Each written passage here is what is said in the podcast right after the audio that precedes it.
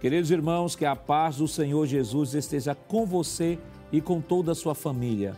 Estamos entrando no ar com mais um programa Escola Bíblica Dominical.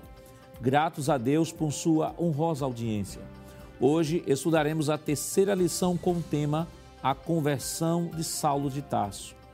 Nesta lição, estudaremos sobre uma das mais importantes conversões da história, a de Saulo de Tarso. Veremos alguns conceitos sobre a palavra conversão à luz das Escrituras. Pontuaremos alguns aspectos importantes da experiência de Saulo no caminho de Damasco e, por fim, quais as principais lições que podemos aprender sobre a sua conversão a Cristo. Você quer aprender mais sobre este importante assunto? Então continue conosco no seu programa Escola Bíblica Dominical. Você sabia? A princípio, Paulo foi desacreditado por alguns irmãos quanto a ser um autêntico cristão. Atos 9, 26.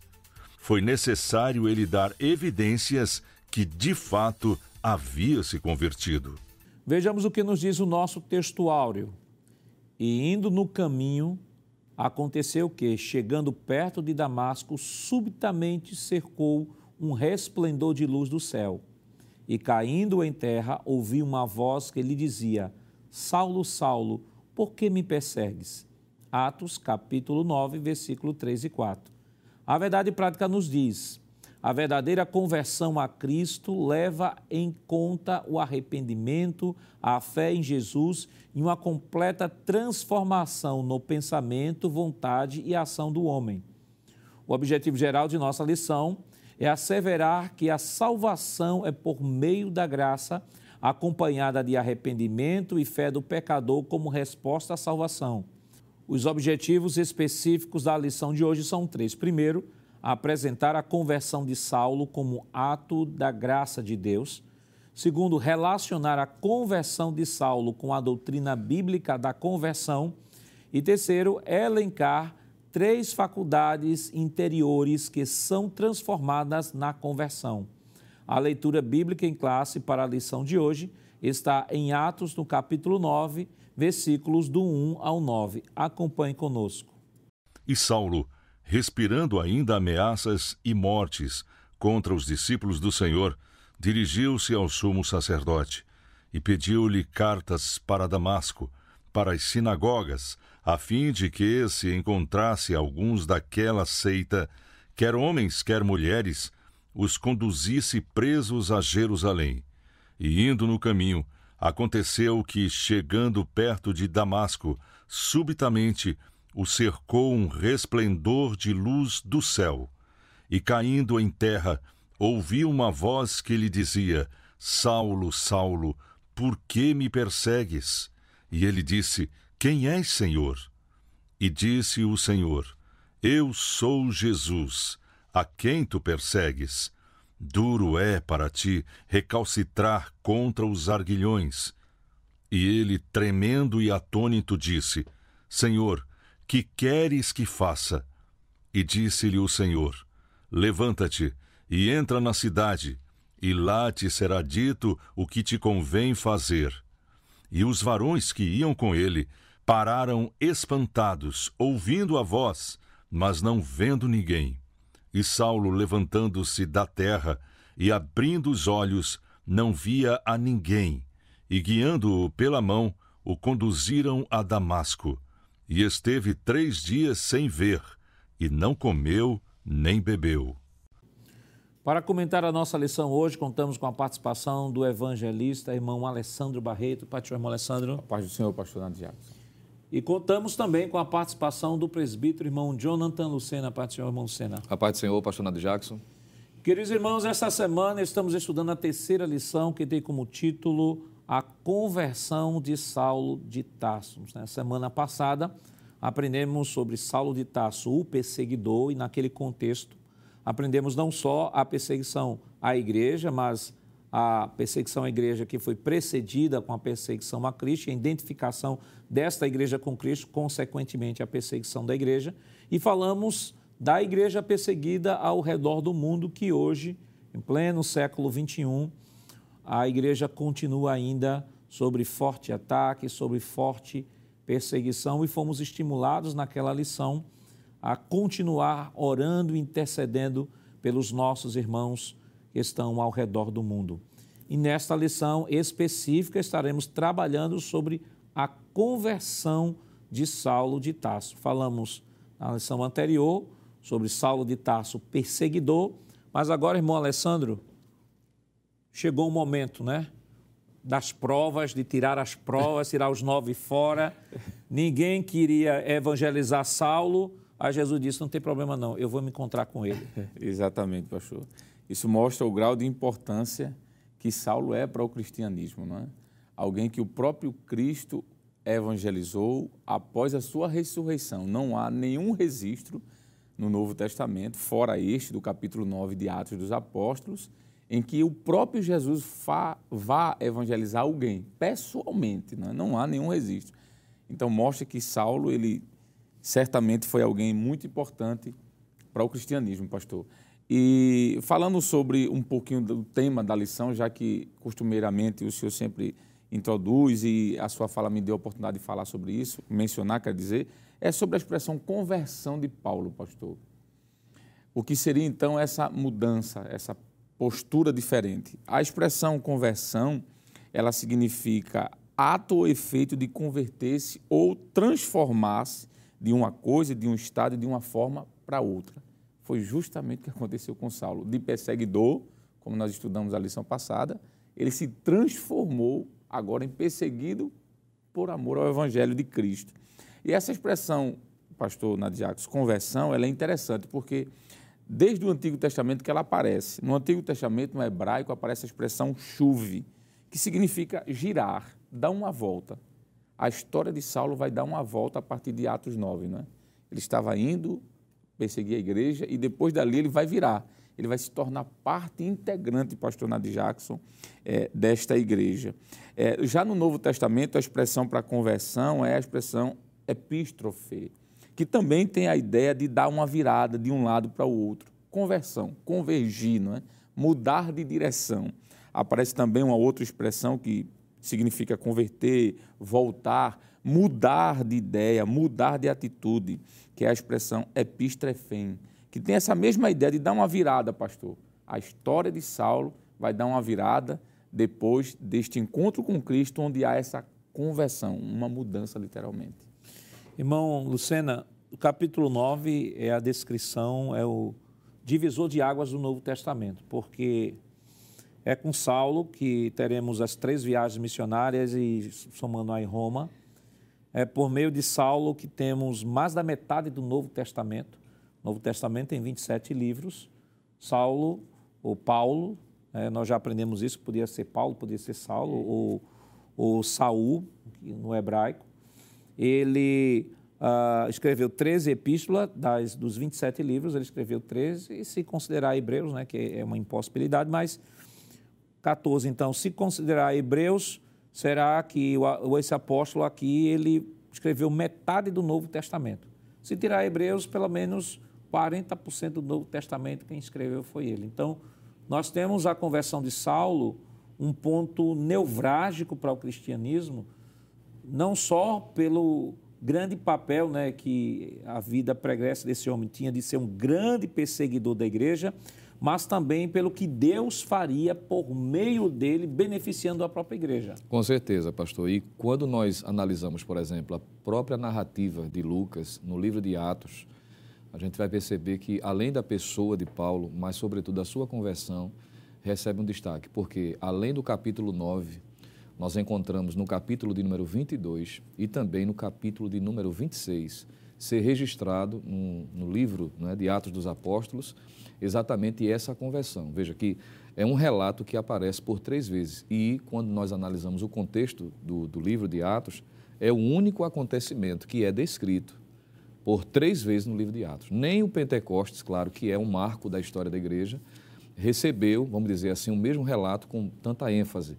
Então, isso já se percebe, por exemplo, que após, após a morte de Cristo e a pessoa de Cristo, e o Pentecostes registrado em Atos dos Apóstolos, capítulo 2, a conversão de Saulo é um, um fio que vai conduzir toda a realidade do primeiro século, principalmente relacionada à igreja primitiva. Então, o relato por três vezes aparecendo, isso mostra o destaque que ele possui, que já foi visto na lição 1, e também a sua conversão, aquilo que ele passou a ser.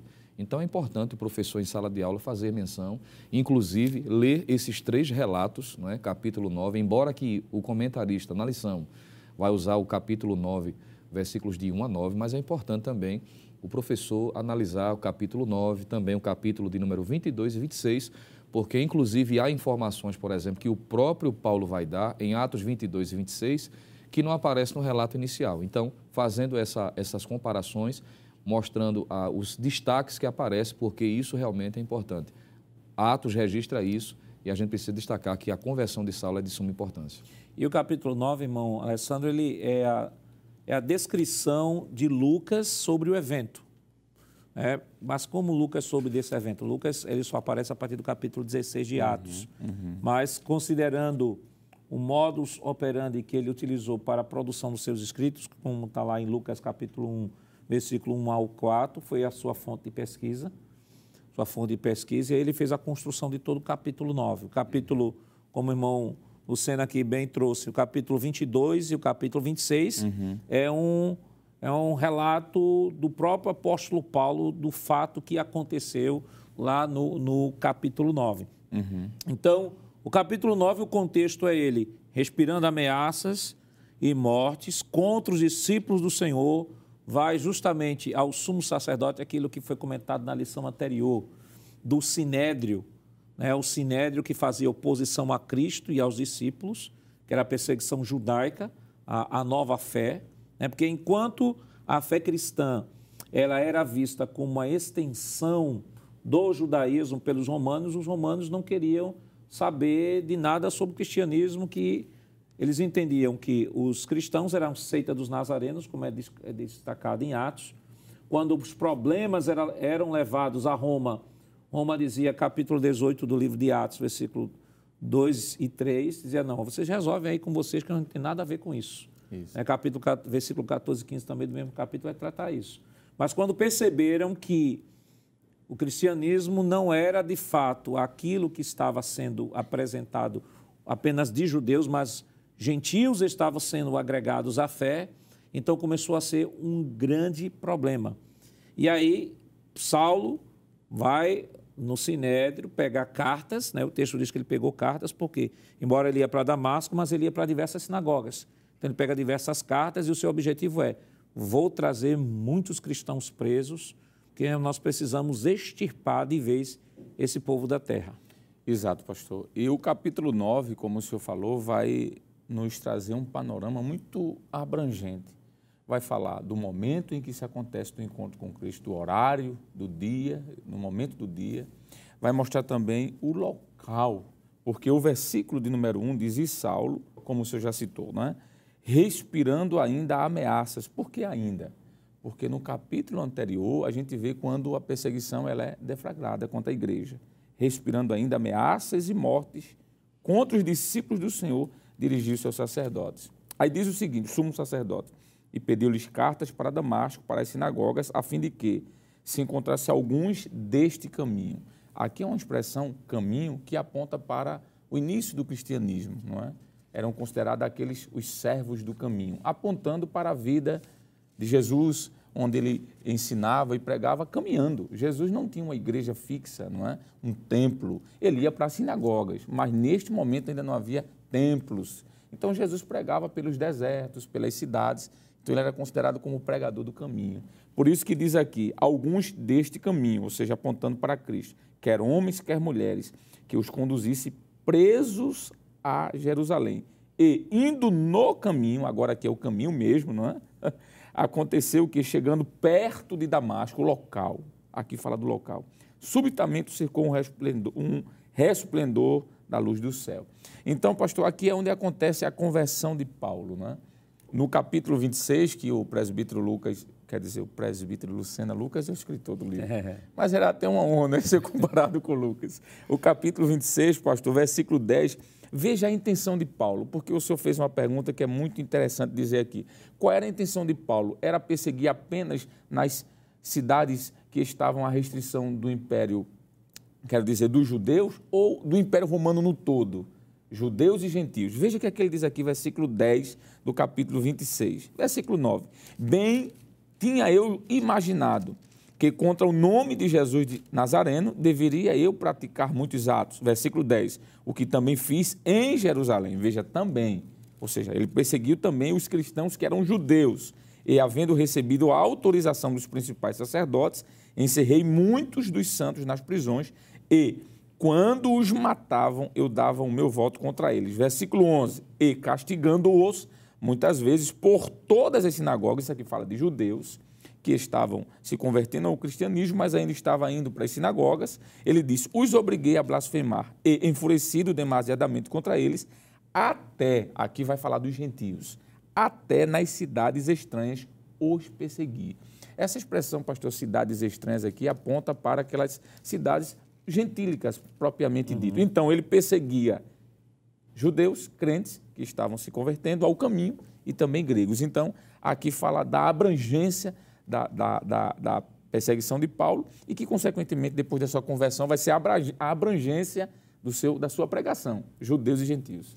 E quando a gente olha esse cenário, irmão Lucena, é, a gente percebe ainda a, a, o impacto, né? O impacto da fúria de Paulo contra a igreja, ela vem no sentido inverso, no impacto da conversão e do encontro com Cristo no caminho de Damasco. De fato, pastor. E quando o senhor fala em fúria, é, eu lembrei aqui da, da, expressão que o evangelista Alessandro já fez menção e que é, pode ser evidenciada não só nessa atitude dele sair de Jerusalém para ir para Damasco, que, diga-se de passagem, era uma viagem exaustiva, cerca de 230 quilômetros aproximadamente.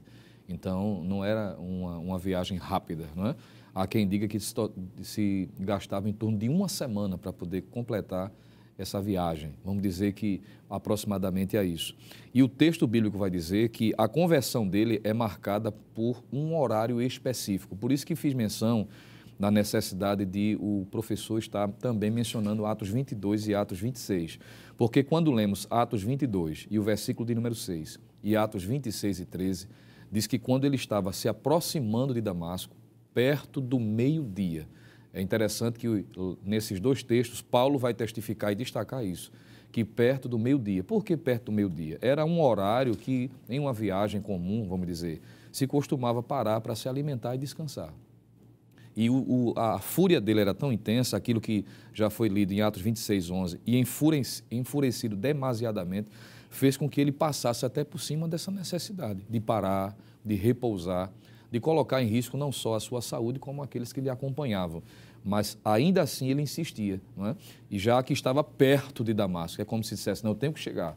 Só que antes que ele entrasse na cidade, diz o próprio Paulo que por volta do meio-dia ele foi arrodeado ou cercado por uma forte luz do céu que ele disse que era mais intensa do que o sol do meio-dia. Porque alguém pode dizer assim, não, foi o sol. Ele teve uma alucinação, estava com fome, de repente olhou e a luz fez com que ele caísse. Ele disse que a luz era mais forte do que a luz do meio-dia. Aquilo que vai trazer uma mudança na, na, na vida de Paulo. Porque a luz que brilhou para ele era Cristo, né? a luz mais forte que o sol. Ele próprio vai dizer, segundo aos Coríntios 4 e 6, porque Deus, que disse que das trevas resplandecesse a luz, é quem resplandeceu em nossos corações para a iluminação do conhecimento da glória de Deus na face de Jesus Cristo. Então, além do local, o horário é importante destacar porque tem a ver também com aquilo que estava regendo o coração de Saulo, que era a fúria contra os cristãos. E o irmão Luciano citou aí uma palavra, irmão, irmão Alessandro, é sobre a questão de alucinação. Existem alguns críticos que vão dizer assim, ó, Saulo não teve encontro nenhum com Cristo, o que ele teve foi uma alucinação né, e transformou essa alucinação contextualizou e cristianizou isso sobre revelação. Outros dizem que o seguinte, não, o que ele teve ali foi um surto psicótico. Ele teve um surto psicótico, uma alucinação ou foi revelação? Mas não responde isso agora, não. Nós estaremos comentando isso depois do nosso rápido intervalo. Voltamos já.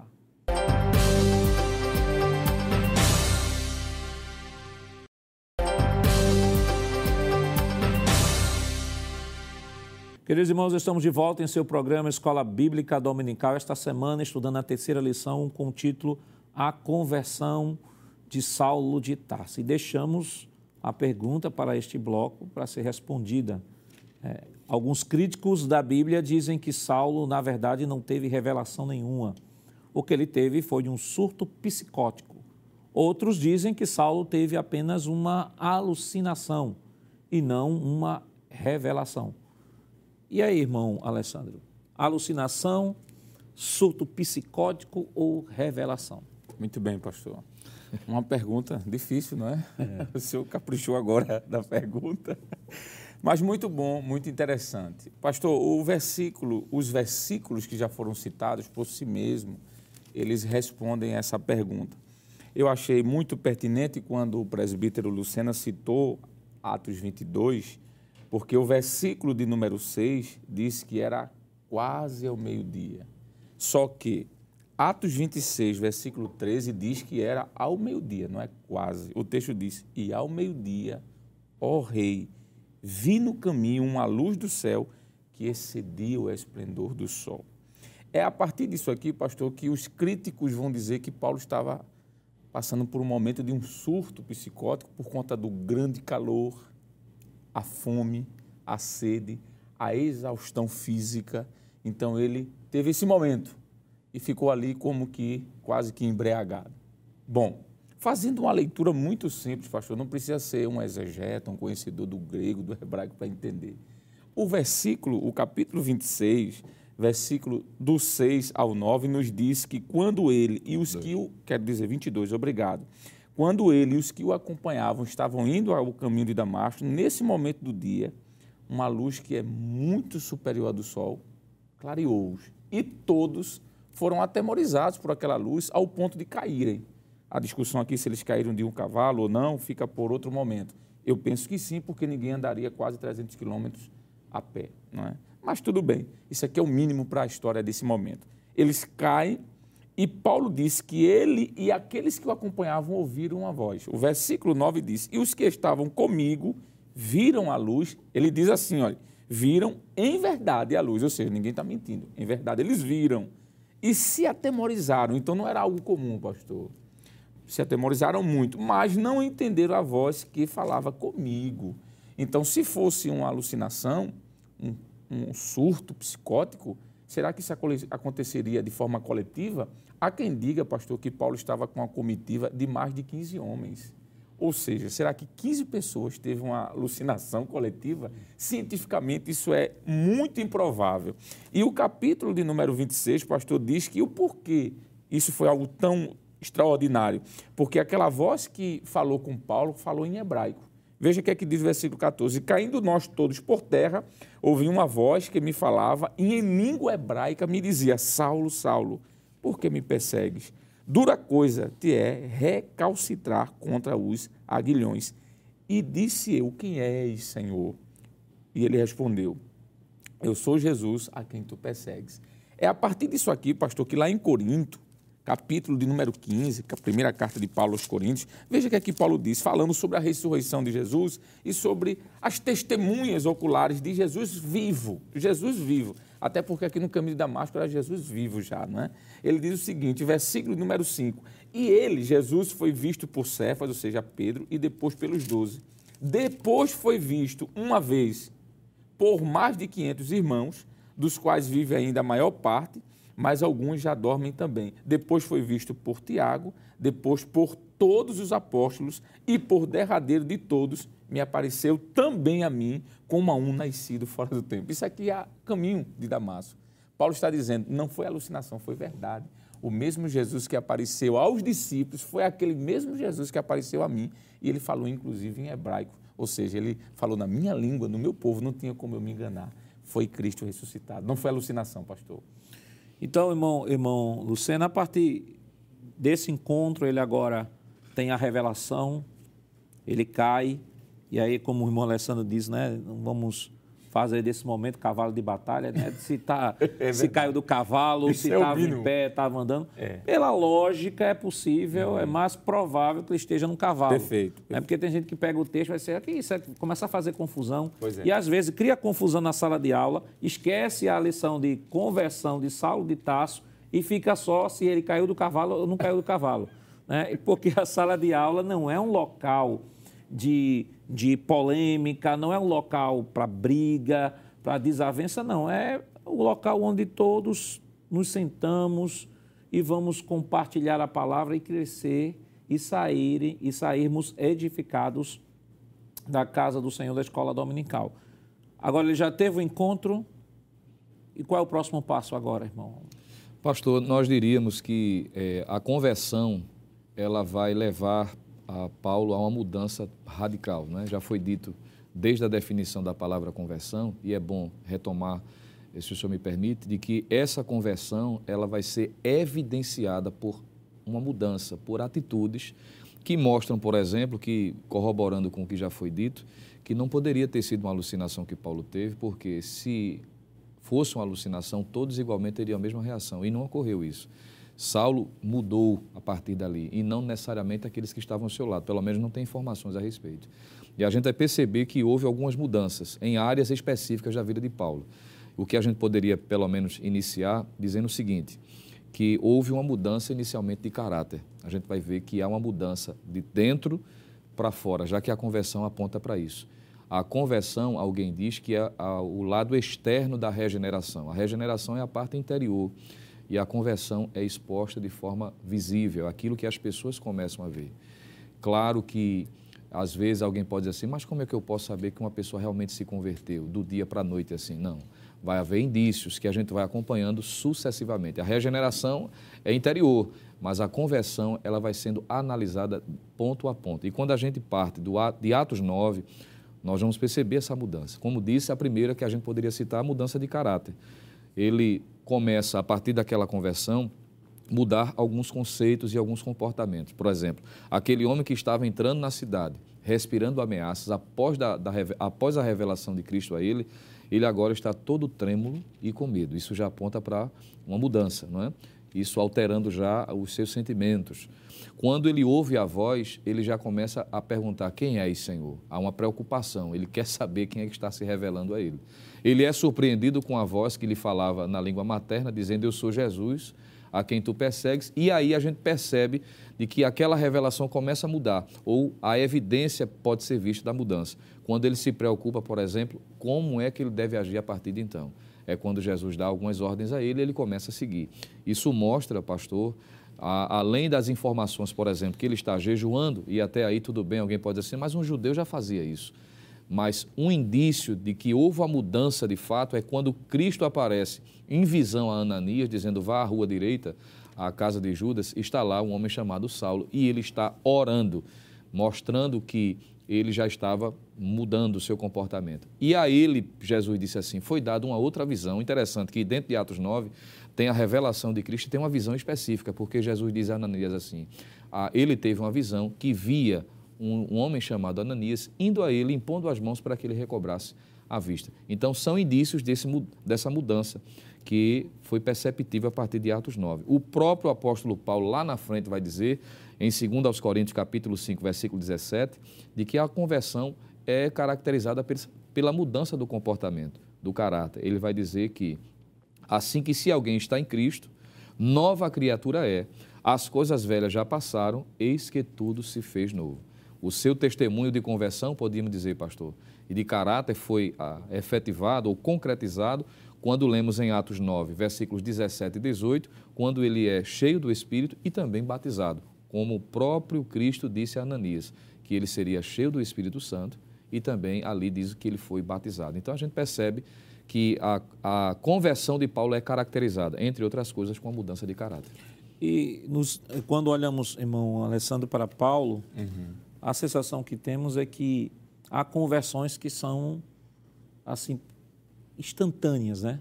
Por exemplo, a gente vê na pessoa de Paulo uma mudança radical em pouco tempo. Uhum. Pelo menos a sensação que temos. Uhum. Agora, claro que isso não se dá em todas as pessoas. Há pessoas que que se convertem, hum. mas que essa mudança vai sendo dada de maneira gradual.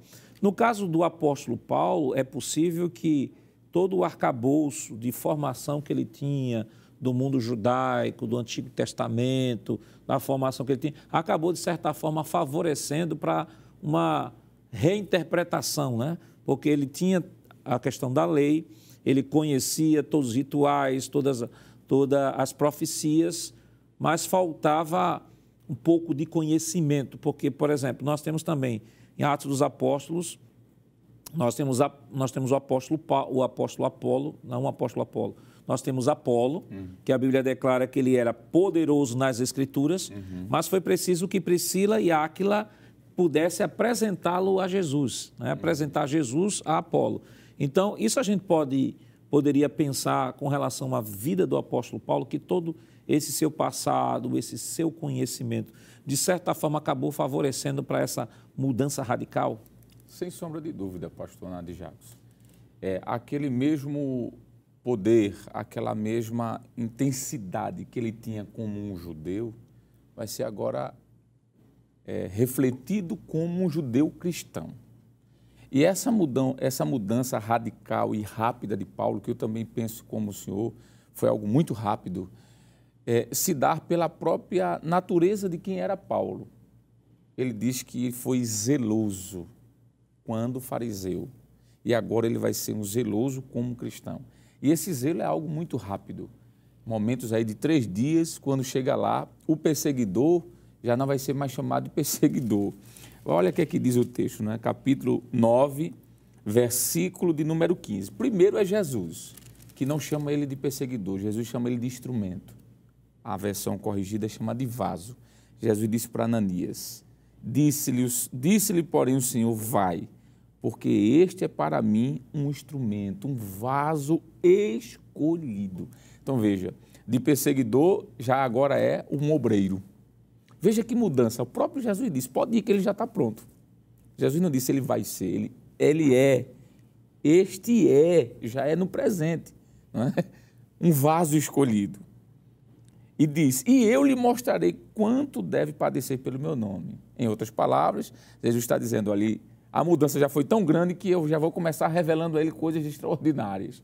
Aí, quando Ananias chega lá, veja que mudança tremenda. O perseguidor, que estava autorizando matar pessoas, e Ananias foi e entrou na casa e, impondo-lhe as, as mãos, disse-lhe: Irmão Saulo. Mudou o nome, pastor, de fariseu hum. para irmão. Que mudança drástica. E Pedro, eu estou rindo porque eu vejo o trabalhar de Deus de uma forma maravilhosa na vida de um homem, não é? Pedro, na sua segunda carta, capítulo de número 3, versículo 15, olha que expressão maravilhosa. Pedro disse: E tende por salvação a longanimidade de nosso Senhor, como também, olha a mudança, o nosso amado irmão Paulo. Ananias chamou ele de irmão, Pedro disse é amado irmão. Hum. Alguém que era odiado, porque sejamos sinceros, não é? A gente sabe que a igreja ela não deve odiar ninguém. Mas tinham pessoas que se revoltavam com o que Paulo fazia e ele era odiado por alguém, pastor. E aí, e considerando o seguinte, que essa fala de Pedro uhum. é uma fala posterior Sim. ao conflito de Paulo com Pedro lá em Gálatas, né? Que ainda soma, além do passado dele, ainda soma esse conflito de que Paulo acaba expondo na frente de todo mundo e diz assim: como é que tu, rapaz? Tu é que tu judeu, quando estás com gentios, Isso. tu fica como gentio. Quando o judeu chega, tu quer que o gentio seja judeu. E aí Paulo bate em cima mesmo. Do... E mesmo assim, Os...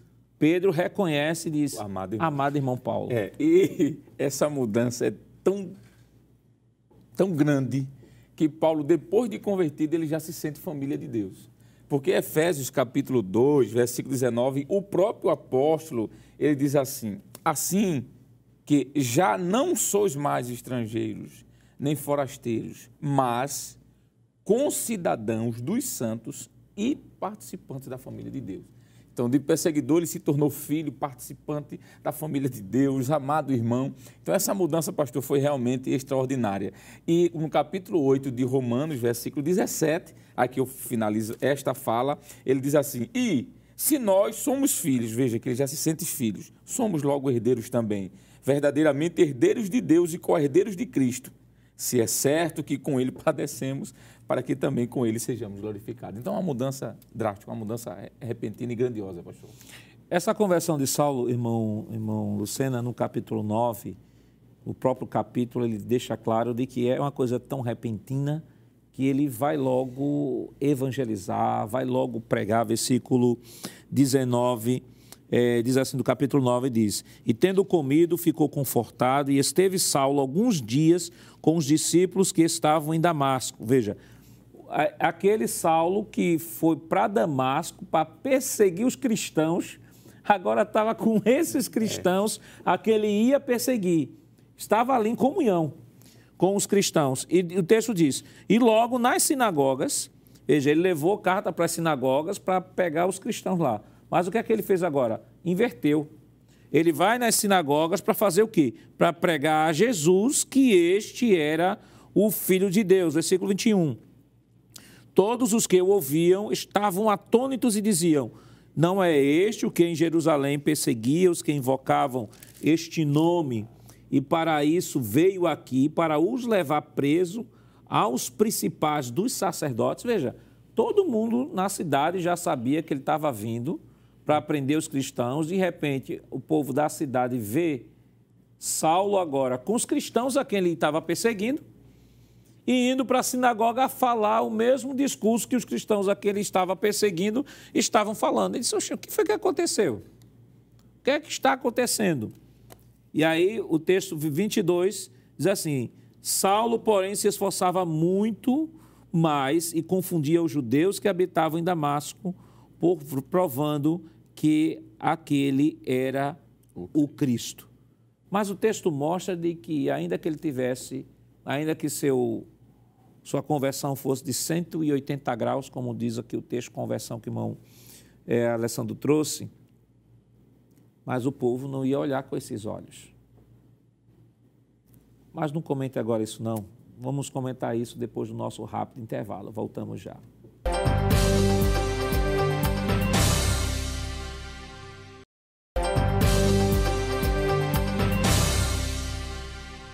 Queridos irmãos, estamos de volta em seu programa Escola Bíblica Dominical e agora o último bloco da lição que estamos estudando esta semana, a terceira lição que tem como título A Conversão de Saulo de Tarso. E no bloco anterior nós estávamos comentando o capítulo 9, pós-conversão, Saulo agora alegre, feliz, satisfeito. O povo da cidade de Damasco admirado porque Sabia que ele tinha se dirigido a Damasco para perseguir os cristãos, mas o haviam visto junto com os cristãos. Ele havia ido a Damasco para combater o que os cristãos estavam defendendo e que agora eles está, ele estava indo à sinagoga a defender o que os cristãos estavam defendendo. E aí, irmão Lucena, sinal aberto para a vida de Paulo, tudo tranquilo. Agora Paulo vai ser o pregador, vai ser ungido, ou, na verdade, Paulo terá algum, algum problema com relação a essa conversão? Com certeza teve, pastor, e não foram poucas. Né? É uma, uma palavra profética que se cumpriu muito rápido na vida de Paulo, né? porque em Atos 9, já foi lido o versículo 16, Jesus disse que lhe mostraria, não é? mostraria a Paulo o quanto ele deveria padecer por seu nome ou pelo nome de Cristo. E isso começa a ser evidenciado de imediato. Da mesma forma como de imediato ele começa a testificar ou testemunhar de Cristo, consequentemente ele passa a sofrer oposição e perseguição. Enquanto o senhor falava, é, é interessante percebermos de que uma das evidências da conversão de, de Paulo é que, além de ele expressar o desejo de testemunhar, e isso aqui é curioso, isso é, usando a palavra que o senhor utilizou com relação a o conhecimento que ele tinha do Antigo Testamento, que facilitou não é? também aqui para que ele testificasse e com muita precisão, porque o senhor já leu Atos 9 e 20, diz que ele pregava a Cristo e que este é o Filho de Deus. E essa expressão aqui a gente já aprendeu que diz respeito à natureza divina. Então, já aqui já há uma, uma mudança teológica daquilo que Paulo passa a entender a respeito de Cristo. Aquele que antes era alvo da sua perseguição, agora entende que ele é divino, que ele é Filho de Deus ele possui a mesma natureza do Pai, do Deus Todo-Poderoso. Quando diz o versículo de número 22, diz que ele não só pregava a divindade de Cristo, mas também a sua messianidade, provando que ele de fato era o Cristo, que Jesus era o Cristo. Agora, ele provava para quem? Para os judeus, dentro da sinagoga. Agora, imagine, os judeus que entendiam, sabiam que ele estava ali, para colocar um, um, fim, vamos dizer, na crença daqueles que estavam servindo, agora Paulo está testificando igualmente. Embora também demonstrou o desejo de congregar. O senhor leu Atos 9 e 19, dizendo que ele esteve com os discípulos ali um, alguns dias. Isso já mostra a ideia de congregar, não é? Geralmente quem a Bíblia mostra que quem se converte verdadeiramente não vive isolado, vive em comunidade. Por isso que nós defendemos isso. Quando ele sai de Damasco, perseguido, portanto, porque os judeus começam a se opor. Como é que pode? Esse homem antes vinha com o propósito de erradicar a fé cristã aqui na cidade e agora está defendendo. Diz o versículo de número 23 de Atos 9 que, passado muitos dias, os judeus tomaram conselho entre si para o matar. E, por certo, porque ficaram sem argumento, não é? Porque ele provava que Jesus era o Cristo à luz das Escrituras e não tinha argumentação. Então, passou para perseguição pessoal, perseguindo Paulo, querendo matar. Tiraram Paulo da cidade, para onde é que Paulo vai? Diz Atos 9, 26, ele chega em Jerusalém. Quando ele chega em Jerusalém, mostra o desejo de se congregar novamente. Veja que ele não consegue ficar sem estar fora da congregação, fora de estar do convívio dos irmãos. Procurava juntar-se aos discípulos. Aí aqui ele tem um problema. E agora não é de fora, é dentro. Porque os discípulos temem, não crendo que de fato ele era discípulo. Então, Paulo teve que, além de de enfrentar a perseguição externa por parte dos judeus, daqueles que antes o ovacionava, agora está é, perseguindo, tentando matar, e alguns crentes dentro da própria igreja de Jerusalém começam a olhar para ele atravessado. É o que mais ou menos acontece, por exemplo, alguém questionar e contestar como é que pode uma pessoa que antes cometia atrocidades, não é? que tinha comportamentos que a própria sociedade reprovava e agora aceitou a Jesus, agora diz que é crente, de repente muda é mais ou menos o que acontece hoje em nossos dias. Mas fica evidenciado aqui o poder que o Evangelho tem para transformar. Porque Paulo mostra através da sua, do seu comportamento que de fato ele se converteu. Mas isso não o isentou, mesmo testemunhando, mesmo demonstrando que havia se convertido, de enfrentar a oposição. O que ele vai enfrentar até os últimos dias da sua vida, pastor. E oposição ferrenha, né, irmão Alessandro? Porque é, Paulo, em primeiro lugar, ele teve um encontro com Cristo. Isso está bem descrito também, você pode utilizar, o professor pode dar uma lida lá no livro de Gálatas, né, no capítulo 1 do livro de Gálatas, capítulo 1, capítulo 2, ele vai fazer a descrição disso, desse encontro com Cristo. E que, assim, do ponto de vista, ah, do ponto de vista do critério apostólico, ele nem o apóstolo poderia ser, né? porque Atos 1, 21 e 22 mostra que quando Judas abandona o ministério, então vai se fazer uma eleição e o critério é ter participado desde o batismo de Jesus até a sua ressurreição. Então, nesse critério, Paulo estava descartado. O segundo grande problema de Paulo era o seu histórico de perseguidor. É, uma vez eu já vi até alguém dizer o seguinte, que a rejeição que as pessoas tinham à, à mensagem de Paulo era porque a, pela descrição física de Paulo. Né? E aí citam aqui até aquele livro, né? Atos de Paulo e Tecla, que é um livro apócrifo, vale dizer que é um livro apócrifo do século II, e que não serve de fonte de autoridade para fazer uma descrição do apóstolo Paulo, que mostra o apóstolo Paulo como pernas arqueadas, como é, calvo, com é, é, é baixinho, baixa estatura. É um livro apócrifo. Aliás, esse livro apócrifo de Atos de Paulo e Tecla, ele def, é, é defende ali uma, uma, uma teologia seta, que era característica de uma teologia gnóstica, que Paulo tanto combateu no livro de Colossenses. Então, não pode ser levado a sério. Então, aí as pessoas, aí é, alguém disse assim, não, isso aí, é, Paulo era rejeitado por conta da sua descrição física. Já é descartado porque nenhum momento Paulo defenderia a teologia daquele livro, uhum. porque em Colossenses ele acaba combatendo. Isso. Mas os dois motivos pelos quais faziam com que, os, principalmente os judaizantes, e Paulo também teve uma resistência dentro da igreja de Corinto, mas depois foi resolvido dentro da igreja de Tessalônica, foi justamente por conta dessa, dessa falta desse critério. Primeiro, dentro do critério apostólico, ele não poderia ser apóstolo, e segundo, a sua vida pregressa, mesmo convertendo, mesmo Ananias sendo testemunha, mesmo Ananias recebendo que ele seria um vaso, mas havia muitos crentes ali naquela igreja que diziam assim: olha, Paulo matou meu pai, Paulo matou minha mãe, Paulo matou meus irmãos. E será que de fato ele está convertido ou ele está fingindo para depois descobrir os nossos encontros onde nós nos encontramos para destruir a igreja.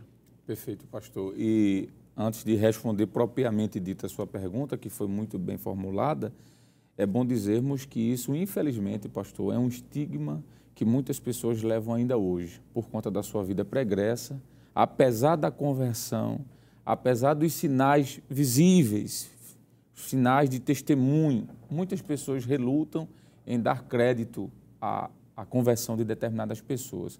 E Ananias disse isso. O próprio Jesus falou com Ananias. Jesus falou com Ananias. Porque Atos 9 e versículo 11, versículo 10 diz: E havia em Damasco um certo discípulo chamado Ananias, e disse-lhe o Senhor em visão. Ou seja, Jesus disse a ele: Ananias. Ele respondeu: Eis-me aqui, Senhor. E Jesus disse: Levanta-te e vai à rua chamada direita. Mas no versículo de número 13 diz: E Ananias respondeu. Veja que o negócio foi tão forte que mesmo Jesus, se revelando a Ananias, Ananias retrucou. Diz assim: Senhor, há muitos ouvi acerca deste homem. Quantos males tem feito aos teus servos em Jerusalém? E aqui tem poder dos principais sacerdotes para prender a todos que invocam o teu nome.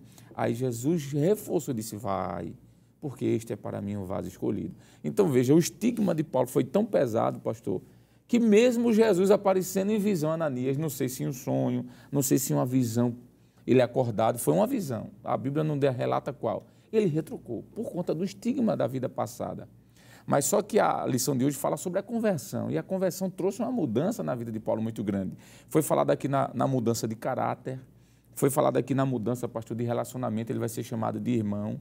Foi falado aqui na mudança de teologia, ele pregava uma teologia baseada na apenas revelação do Antigo Testamento, agora ele vai pregar na revelação de Cristo glorificado. E por que não dizer que houve uma mudança também de propósito, pastor? Porque 9 e 6, né? quer dizer, 9, é isso mesmo. E versículo 6, Paulo faz a pergunta a Cristo, não é? O que é que tu queres que eu faça? O que é que tu queres que eu faça? Versículo capítulo 22, versículo também de número 10 de Atos dos Apóstolos.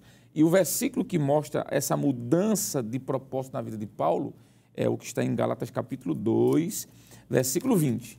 Olha aqui, que é que Paulo, o próprio apóstolo, diz: Já estou crucificado com Cristo e vivo, não mais eu, ou seja, aquele homem passou, aquele homem passado não existe mais. Mas Cristo vive em mim. E a vida que agora, veja, depois da conversão, vivo na carne, vivo-a na fé do Filho de Deus, o qual me amou e se entregou a si mesmo por mim. Que coisa maravilhosa. Então, Paulo teve uma mudança também de propósito na sua vida. Apesar do seu passado, ele diz aos, aos Gálatas: Olha, eu sou uma nova criatura. Mas esse estigma, pastor, ele precisou levar para o resto da sua vida foi questionado o seu apostolado, como você está dizendo, foi questionado realmente sua mudança interior, mas ele disse: Olha, aquele homem está crucificado, eu agora sou um novo homem. Isso depois de 14 anos. Né? E, aliás, na, nas suas epístolas é o que é, é muito comum ele dizer assim: chamado é, para ser apóstolo, não da parte Isso. dos homens, mas da parte de Deus. E esta frase, Paulo não estava questionando o colegiado apostólico, porque o colegiado apostólico quando ele escreve isso, ele já, estava, já tinha sido ordenado uhum. pastor e missionário, né? pelo próprio capítulo 2 do livro de Gálatas, versículo 9, vai descrever ali. Então, havia essa resistência, irmão, irmão Lucena, com relação ao apostolado de Paulo. Paulo, isso fazia, criava tanto impacto nele que ele em Filipenses capítulo 3, versículo 13, 14, 15, ele vai dizer assim, vai dizer assim uma coisa faço, que esquecendo-me das coisas que atrás ficam, prossigo para o alvo. Então, isso ainda incomodava Paulo. Na carta aos, aos filipenses, ele também relata com muito cuidado que os filipenses ajudaram a ele no campo missionário, mas que não era que ele procurava o donativo, porque ele era acusado disso também. Então, o apóstolo Paulo, ele mesmo no pós-conversão, era uma situação que ele não tinha como se desvencilhar. De fato, pastor. É, foram dificuldades que marcaram e que automaticamente, ou consequentemente, podemos dizer, levou ele ao amadurecimento. Não é? Porque quando a gente analisa, por exemplo, Atos 9, nós vamos perceber de que ele teve resistência exatamente dentro da esfera de atuação que Cristo tinha chamado ele para agir. porque ele recebe perseguição por parte dos judeus, ele recebe perseguição ou a desconfiança, podemos assim dizer, por parte do próprio, dos próprios crentes e dos gregos, que aqui representam os gentios de um modo geral. E isso não fez com que ele retrocedesse. Pelo contrário, uma vez que ele colocou como propósito obedecer aquilo que ele vai dizer ao rei Agripa, né? que não foi desobediente à visão celestial. Ele não se permitiu, vamos dizer, ao capricho em virtude das dificuldades de retroceder. Ele entendeu que deveria avançar.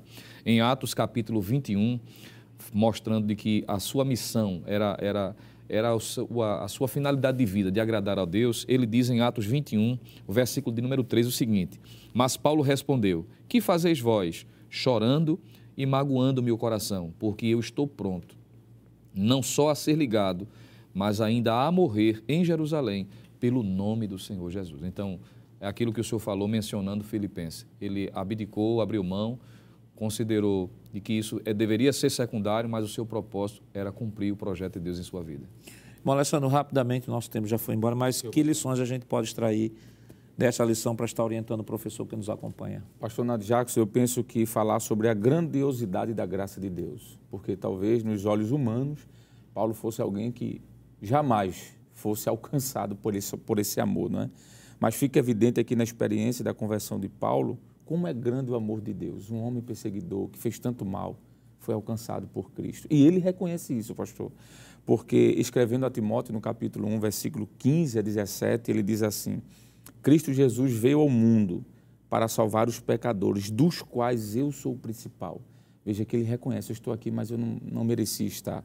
E ele continua seu discurso dizendo: Mas por isso alcancei misericórdia. Então, que fica evidente aqui isso na vida de Paulo, a misericórdia de Deus. Para que em mim, Aí ele volta à temática, que sou o principal pecador. Jesus Cristo mostrou toda a sua longanimidade para exemplo dos que haviam de crer nele para a vida eterna.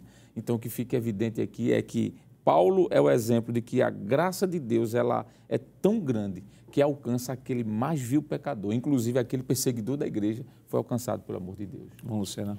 Pastor, eu apenas citaria as próprias palavras do apóstolo Paulo, corroborando com o que o evangelista Alessandro falou, de que o poder que o evangelho tem de transformar, não é? conduzindo a pessoa em santificação, melhorando, não é? até aquele dia em que nós, igualmente crentes em todas as partes do mundo, nós seremos glorificados por ocasião do arrebatamento. Ele diz em Romanos 1,16: Porque não me envergonho do evangelho de Cristo, pois é o poder de Deus para a salvação de todo aquele que crê, que crê primeiro do judeu e também do grego.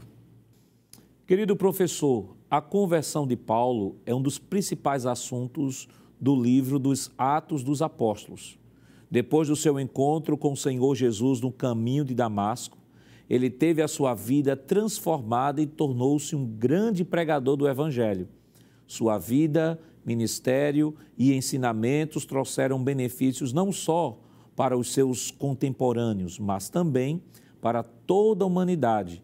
Ele foi um vaso escolhido pelo Senhor Jesus para fazer com que o nome do Senhor fosse conhecido por todos os povos de sua época e não foi desobediente à visão celestial.